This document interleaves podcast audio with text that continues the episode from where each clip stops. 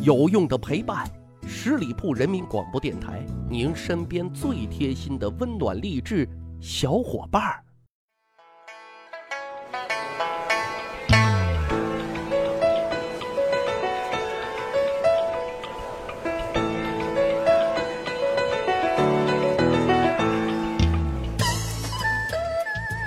十里铺人民广播电台，长见识，长谈资，密室趣谈，我是大汉。问大家一个有趣的问题啊：古往今来，最能生孩子的帝王是谁呢？我觉得啊，可能会有很多人觉得是康熙，这是因为清宫戏热播啊，尤其是九子夺嫡，哎，给广大吃瓜群众印象是太深了。可是各位啊。在帝王生娃排行榜当中啊，康熙皇帝虽然说也挺多，五十五个子女，但是他只能排到第四位，连前三都没有进。那大家一定就会很好奇，这排名第一的是谁呀？又有多少子女呢？排第一的，大家可能想不到，他就是宋徽宗呐。其实皇帝特别能战斗啊，特别能生孩子。这事儿啊，咱也能理解，但是宋徽宗不一样啊，谜一样的男子哈，特不能理解的是什么？他被金人抓走了之后啊，漫长的俘虏生涯当中，他还是在不停的生，不停的生，在这个期间啊，他又生了六子八女，嗯，真是厉害啊！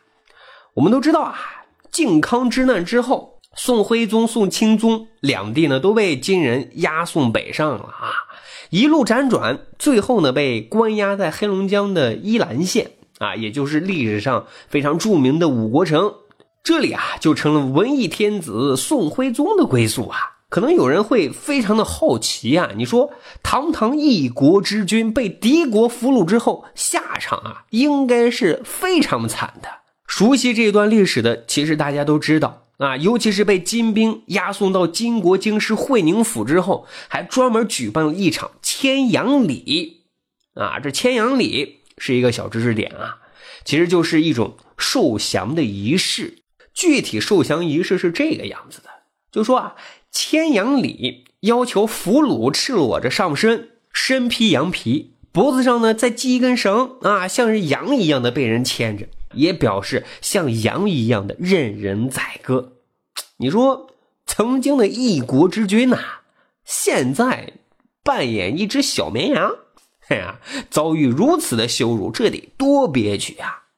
这还没完啊！所谓成王败寇，再膈应膈应你。宋徽宗呢，后来被金人封为昏德公，昏昏庸的昏。瞧瞧这封的名号，一般人啊接受不了。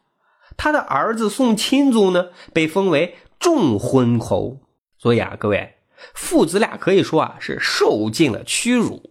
但是啊，各位想想，一个正常的人，尤其是曾经贵为帝王，这都能忍受，这得多大胸怀呀！更别说在这样的环境之下，宋徽宗还能继续的特别能战斗啊，又生了六子八女。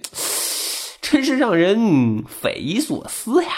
但其实啊，宋徽宗虽然成了阶下囚，但是客观评论啊，金国还是相对比较尊重他的啊。除了参加这个献俘仪式以及侮辱性的这些封号之外，他的待遇在亡国之君中啊，还算是相当不错的啊。有宅地，有供给，他的那些妃子基本呢也都被金人啊发还了回来。你说？一个壮年男子，整天无事可做，又没有自由啊，身边被一群美貌的妃子围着，多生一些娃，其实，嗯，还是很正常的事嘛。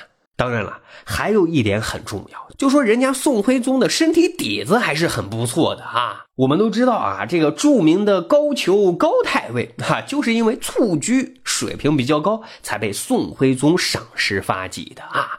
所以呢，宋徽宗啊，还是一名足球运动健将。据说啊，两人还经常一起踢球，做过队友。这么说来啊。人家宋徽宗就是运动员的体格啊，身体倍儿棒，吃嘛嘛香啊！人家多生娃也是有原因的。